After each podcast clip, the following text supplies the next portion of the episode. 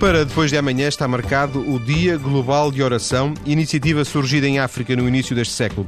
Em Portugal é a Aliança Evangélica que promove a iniciativa, a que junta a realização pelo segundo ano da Expo Evangélica que vai decorrer em Queluz.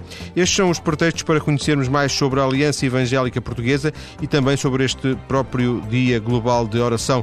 Para isso estão em estúdio o pastor Jorge Humberto, presidente da Aliança Evangélica, e o pastor Samuel Fernandes, da Assessoria de Oração da Aliança Evangélica. Muito muito boa tarde a ambos. Viva. Boa tarde. Boa tarde. Viva. Segundo julgo saber, uh, uh, por uma informação que entretanto me tinha chegado, quer o pastor Jorge Humberto, quer o pastor Samuel Fernandes estão ambos ligados à Assembleia de Deus, mas julgo também saber que a Aliança Evangélica não tem apenas, uh, não, não, não, tem apenas a, a, a, é, é, será coincidência, não tem apenas a, Assembleia de Deus na, entre as suas congregações afiliadas. Será assim? Com certeza. A Aliança Evangélica é uma instituição que congrega a maioria da família evangélica em Portugal. Isto estamos a falar de, da Assembleia de Deus, Igreja Batista, Igreja dos Irmãos, Nazarenos. Um, ou seja, a, a, Aliança Evangélica engloba um universo bastante expressivo e significativo dos evangélicos em Portugal. Estamos a falar talvez de 95% dos evangélicos em Portugal estão uh, ligados à Aliança Evangélica Portuguesa.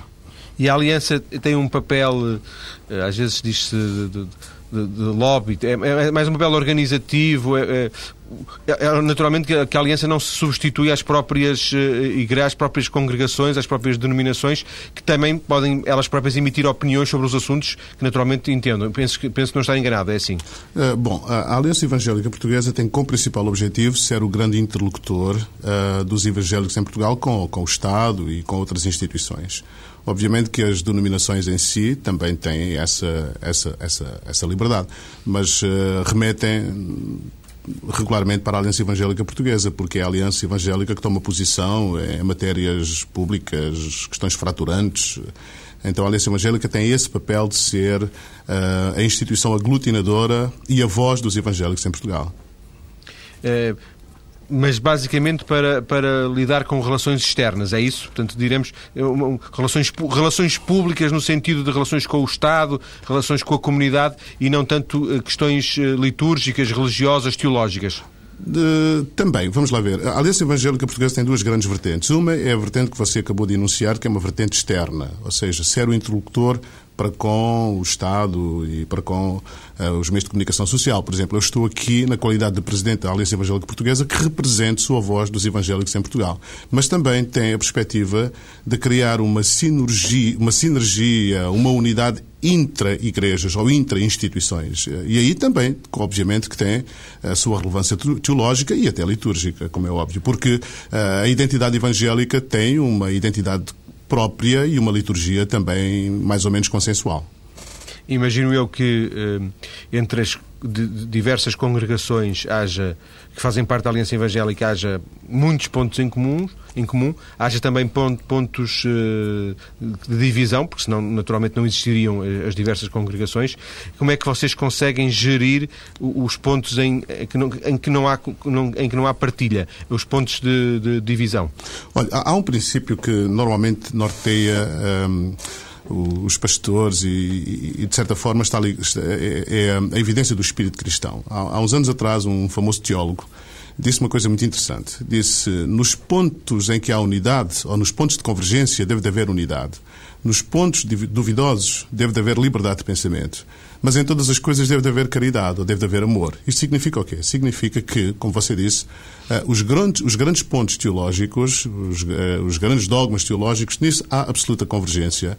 Eh, as diferenças que existem são diferenças de pormenor, que caracterizam, de certa forma, também a identidade dos próprios movimentos, mas são questões, são questões de pormenor, não, não, não são questões relevantes, não são questões fraturantes, digamos assim todas as congregações que fazem parte da Aliança Evangélica, e obviamente nós estamos nesta primeira parte a tentar conhecer um pouco da Aliança Evangélica, um, para mais à frente irmos falar sobre estas duas iniciativas mais em concreto, que era o Dia Global de Oração, que era a Expo Evangélica, mas voltando à questão da, da, da Aliança um, Evangélica Portuguesa, um, vocês têm algum tipo de a palavra é um bocadinho. algum tipo de controlo.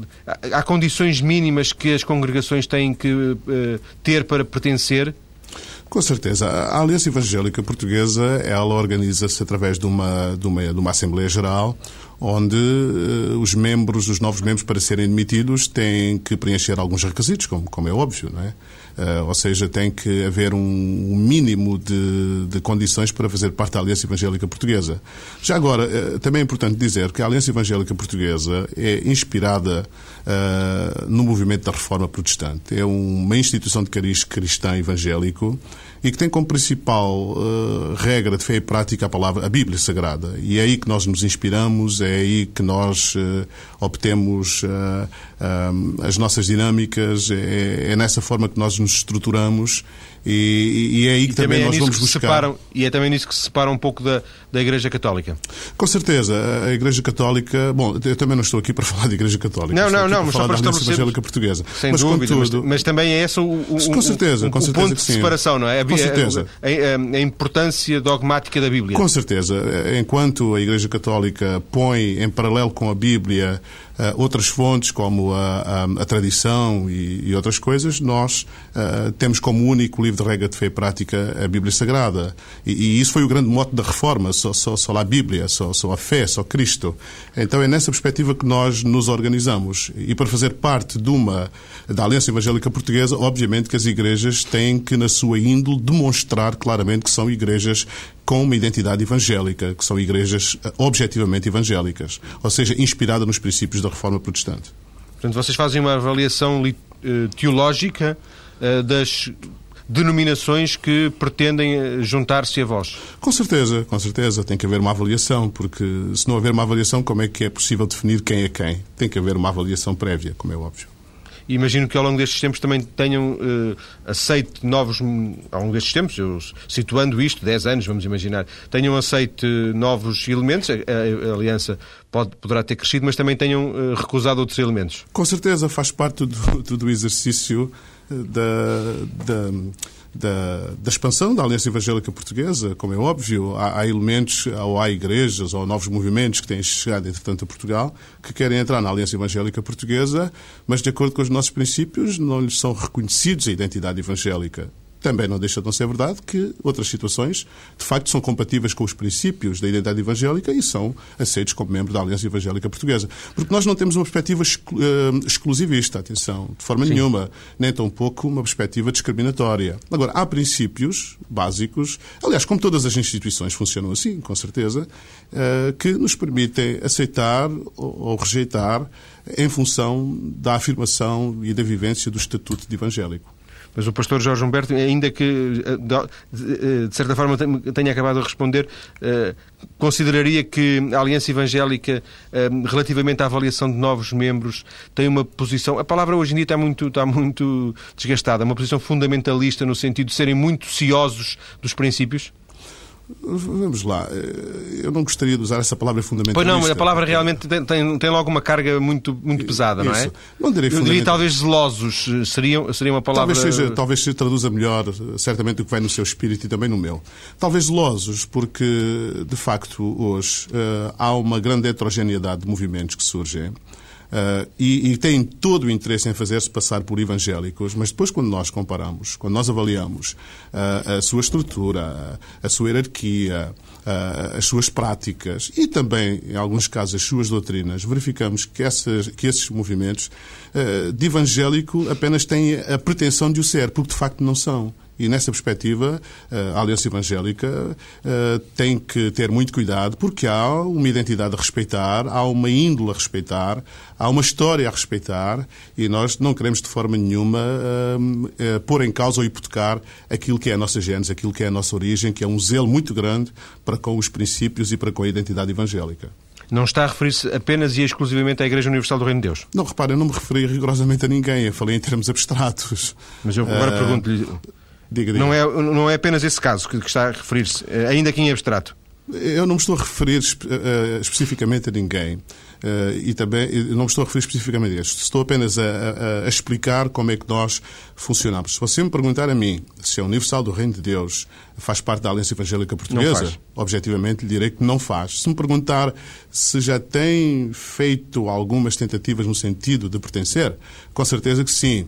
Uh, mas uh, a Igreja Universal do Reino de Deus, com certeza, que terá um caminho a percorrer e no dia em que a Igreja Universal do Reino de Deus uh, provar que é uma igreja evangélica, com certeza que será aceito no seio da Aliança Evangélica Portuguesa, como outros movimentos. Pastor Jorge Humberto, admite. Uh, uh, obviamente eu não, nem de perto nem de longe quero, quero ser ofensivo, mas admite que a palavra evangélica hoje possa estar um bocado desgastada. Eu pergunto isto porque eu, eu trabalho aqui na, na, na, rua Gonçalo Cristóvão, no Porto, todos os dias faço mais ou menos o mesmo caminho. E, lembro-me que na, na, rua de Santa Catarina que eu passo aqui no Porto, antigamente não havia nenhuma congregação, hoje existem três num espaço de eu ia dizer, nem um quilómetro, existem três igrejas uh, evangélicas com, uh, com, com, porta aberta. Quando eu digo que, a, que, a, palavra pode estar um bocadinho desgastada, admite essa ideia? Olha, eu percebo o que é que você quer dizer. E também, quer dizer, que... e também quer dizer que, de forma nenhuma, o facto da Aliança Evangélica Portuguesa ter princípios claros e objetivos uh, da, da, admissão de novos membros, contudo, nós não temos a exclusividade do Evangelho em Portugal. Com certeza que não. Agora, uh, também não deixa de não ser verdade que hoje há uma liberdade de movimentação. Hoje vivemos num, num país livre, num Estado de Direito Democrático. Uh, com alguma liberdade religiosa, porque penso que isso era outra coisa que nós poderíamos falar, que é a questão da, da lei da liberdade religiosa, e ao, no âmbito, ou nesse âmbito, hoje surgem várias iniciativas, várias igrejas, uh, e nós não estamos preocupados seriamente com isso. Eu acho que Portugal precisa de muitas igrejas. Agora que sejam igrejas sérias, que sejam igrejas com, com um trabalho credível, que sejam igrejas que inspirem confiança por parte das pessoas. Portanto, não, não, não teme que uh, eh, um, eh, o conceito, de, a própria palavra evangélica e tudo aquilo que está associado possa desgastar-se com alguma proliferação fácil de porta aberta? Não teme de forma absolutamente nenhuma, porque... Acha que apesar de tudo há mais vantagens do que desvantagens? Vamos lá, se nós fizermos uma análise histórica daquilo que têm sido os evangélicos em Portugal, desde há 120 anos, porque talvez, se calhar, a maioria das pessoas não saibam isto. As igrejas evangélicas em Portugal não são um fenómeno de há 20 anos atrás ou de há 15 anos atrás. As igrejas evangélicas em Portugal têm um percurso histórico. Há igrejas evangélicas em Portugal há mais de 120 anos. E ao longo destes 120 anos, as igrejas evangélicas em Portugal têm construído um património de seriedade e de honestidade. Uh, se há hoje um risco uh, da palavra evangélica sofrer algum desgaste, não é, com certeza, uh, a partir dos movimentos históricos evangélicos que muito têm contribuído para a sociedade em Portugal. De forma absolutamente que, nenhuma. Tem a ver com outras coisas. Claro, com outras coisas. Só para fecharmos, e ainda vamos voltar a essa questão da liberdade religiosa, que eu tomei nota, mas eu penso que era só para fecharmos. Não, vamos voltar, de certeza. Mas só para fecharmos esta primeira parte, acha que o grande público genericamente conseguirá fazer essa destrinça uh, que o pastor Jorge Humberto fez agora mesmo?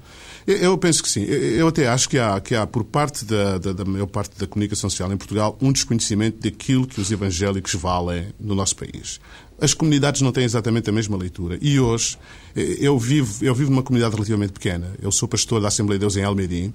E é interessante que hoje as pessoas em Almeirim fazem uma distinção clara entre o que é uma igreja evangélica séria, uh, que trabalha de forma séria e igrejas ou que se dizem evangélicas que aparecem uh, em contextos bastante, bastante dúbios. E as pessoas fazem automaticamente essa associação. E ficamos por aqui nesta primeira parte. Na segunda parte, daqui a alguns minutos, quando voltarmos, vamos uh, pegar em duas ideias que o pastor Jorge Humberto aqui deixou, uh, o, falar da questão da liberdade religiosa e também esta expressão que eu tomei nota agora, o que valem os evangélicos em Portugal. E vamos juntar a isto, porque também se relaciona com a realidade portuguesa, uh, vamos falar da Expo Evangélica e vamos falar deste Dia Global de Oração a que vai juntar, ele está em estúdio, mas vai se juntar, porque é o pelouro dele, o pastor Samuel Fernandes, da Assessoria de Oração da Aliança Evangélica. Até já. E regresso para continuar a conhecer a Aliança Evangélica Portuguesa que promove, depois da manhã, sábado, mais um Dia Global de Oração e também a segunda Expo Evangélica que decorre em Queluz. Em estúdio o pastor Jorge Humberto, presidente da Aliança Evangélica, e também o pastor Samuel Fernandes, da Assessoria de Oração, que está mais ligado a esta iniciativa do Dia Global de Oração, de que vamos falar nesta segunda parte. Recupero só para, eh, digamos, fazer, fazer eh, cumprir a promessa que tinha feito há pouco, duas notas eh, deixadas pelo pastor Jorge Humberto. De alguma forma, pegando nesta sua frase, o que valem os evangélicos em Portugal, hum, Quer, quer dar-nos uma resposta, pastor?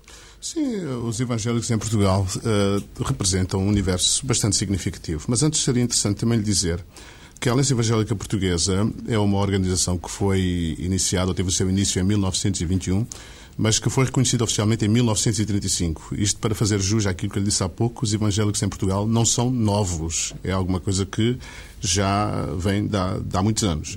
A Aliança Evangélica Portuguesa tem intervenções em vários domínios, ao nível da formação das escolas, ao nível da, da, dos mídia, ao nível das instituições particulares de solidariedade social.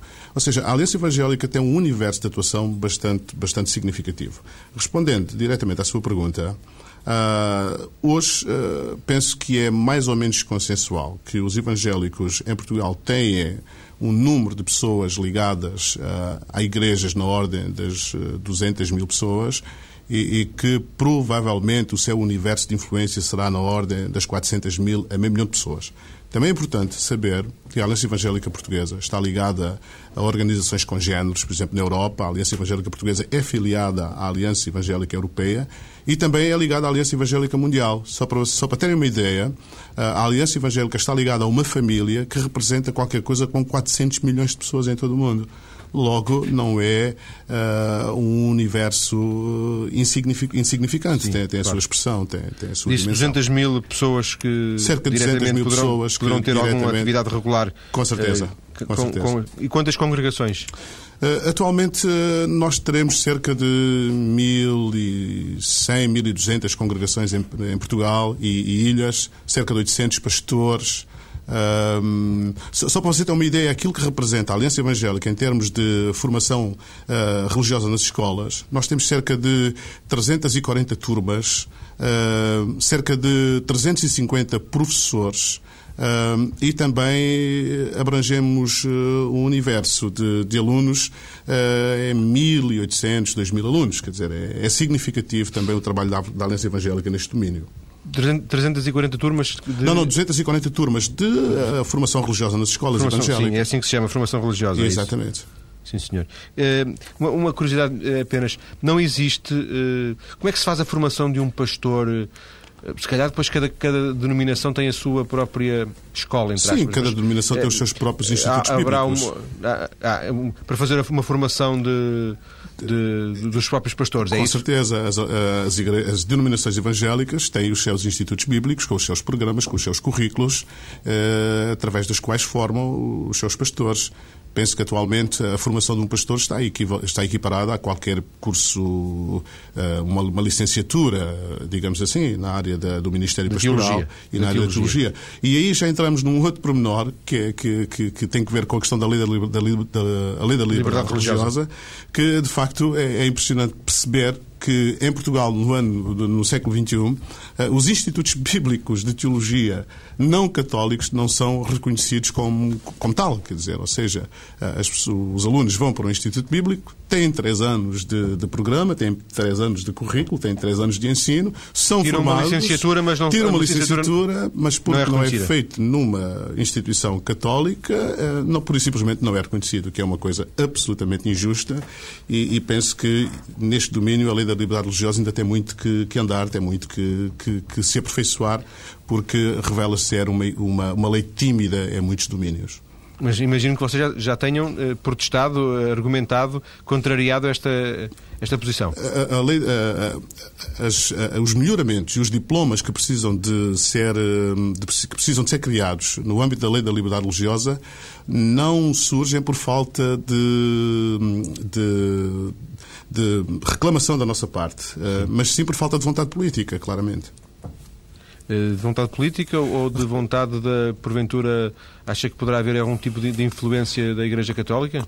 Não direi, não direi. Aliás, não, terão, não, não, não aqui a pensar nisso. em voz alta, não, não, não, não teriam um grande nisso. interesse nisso, porventura, não, não é? Não quero pensar nisso. Por exemplo, repare, Uh, nós temos uma lei, se me permite entrar já no tema da lei da liberdade religiosa, eu sei que quem está a fazer a entrevista. Sim, não, é não, senhor, faz favor. Mas se, se me permite entrar já na questão da lei da liberdade religiosa, repare. Uh, é verdade que a lei da liberdade religiosa trouxe uma série de vantagens às igrejas evangélicas. Também já estamos numa democracia dita por muitas pessoas amadurecida. E, e, esta democracia não pode apenas ter uh, uh, o atributo de amadurecida, mas depois da prática não é madura.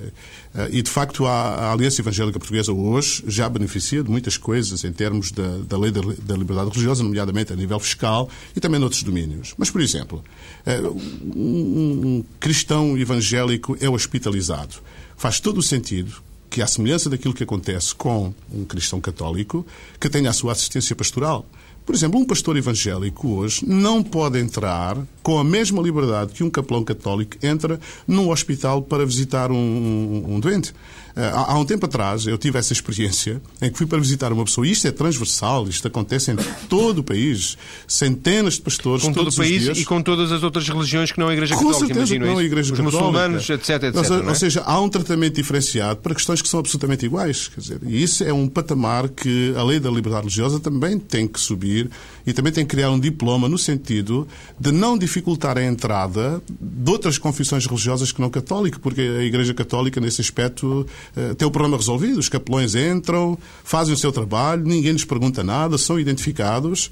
Se é um, um ministro de outra confissão religiosa, há um conjunto de embaraços, um conjunto de situações que torna impraticável o mundo pastoral.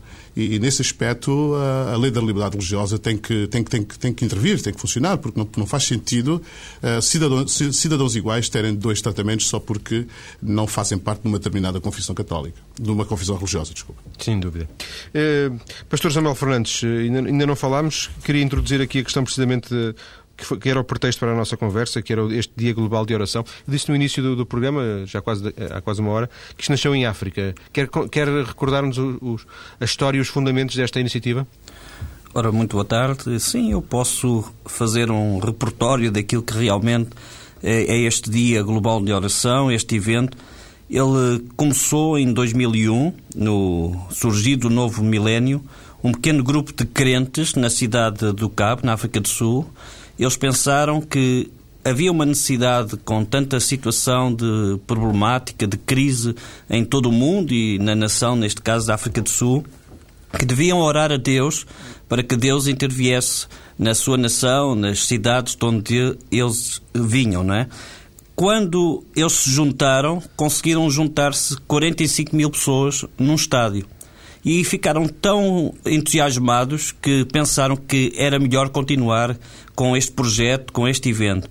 Até 2004, eles conseguiram que, e desafiaram todas as nações na, na África, no continente africano, e desde a cidade do Cabo até à cidade do Cairo, no Egito, eles juntaram todas as nações africanas neste movimento de oração. Em 2005, então, eles fizeram um convite a todo o mundo, a todas as nações do mundo. E a partir do ano 2005, muitas das nações do mundo também se juntaram a este movimento de oração e começaram a, a orar, porque a ideia é orar a Deus para que Deus possa intervir em cada nação e possa mudar a situação deste mundo. Em Portugal, nós iniciamos em 2006 e também fizemos no ano 2007, na Praça do Comércio, este evento. O ano passado, 2008, nós fizemos em Queluz e sempre tivemos um grupo grande de pessoas que estavam reunidas no mesmo lugar, na unidade que nós temos como cristãos evangélicos para clamar a Deus por esta nação, para clamar a Deus pelas autoridades constituídas e para que Deus possa intervir em todas as necessidades e todos os problemas que hoje existem na humanidade. Quero Disse... também Desculpe. Disse há instantes que, quando começou a fazermos o relato, que uh, as primeiras pessoas que se juntaram eram crentes. Uh, de alguma forma, eram crentes ligados a, a movimentos evangélicos ou, ou, ou, não? E porquê é que é, porquê é, que é a Aliança Evangélica a tomar conta desta iniciativa? A tomar conta não é naturalmente no mau sentido. Uhum. Sim, uh, eram crentes evangélicos, pertencentes a diversas dominações evangélicas e, neste caso, este convite que é feito por esta organização que parte da África do Sul, parte para todas as nações e principalmente para as alianças evangélicas mundiais.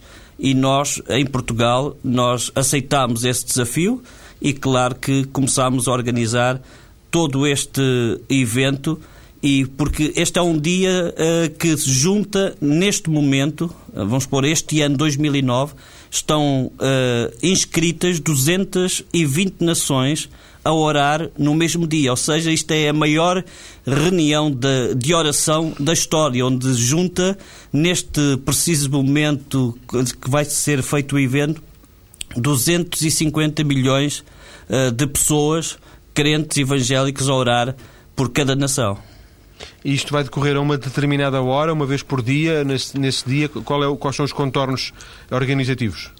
É assim, uh, cada país, em cada nação, a organização é feita por essa comissão de, de, que faz o evento, não é? Por isso pode ser feito em lugares mais pequenos, em lugares maiores, pode ser feito em lugares públicos, que vai ser o nosso caso em Portugal. Nós vamos fazer num lugar público, na, ali no Parque de Queluz, junto ao Palácio Nacional de Queluz, porque nós queremos realmente, ao estar num lugar público, dizer às pessoas, a toda a comunidade, a toda a sociedade, que nós estamos preocupados com aquilo que se está a passar, não somente na nossa nação, mas em todo o mundo, e orando a Deus, clamando a Deus, nós sabemos que Deus pode intervir e que Deus pode mudar as situações e transformar as situações que não são boas em coisas boas.